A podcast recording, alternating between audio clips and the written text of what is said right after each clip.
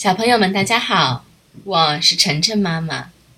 今天晨晨妈妈带给小朋友们的这个故事叫做《诚信》。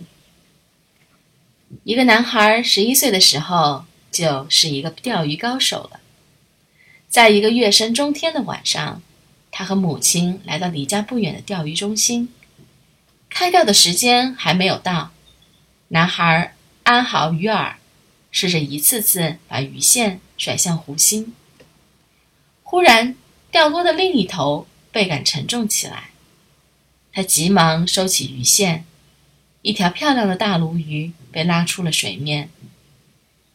在此之前，他还没有钓到过这么大的鱼呢。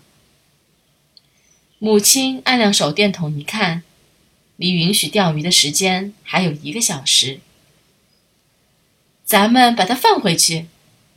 母亲对男孩说：“妈妈，再也钓不到这么大的鱼了。”男孩急得快哭了。他看看四周，没人能看见他们。但母亲的脸色温和而坚定。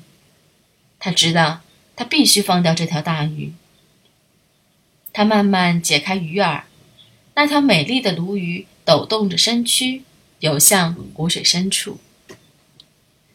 三十多年后，那个孩子成了美国一个很有成就的建筑师。他还是喜欢钓鱼，他再也没有钓到过像那个晚上这么大的鱼。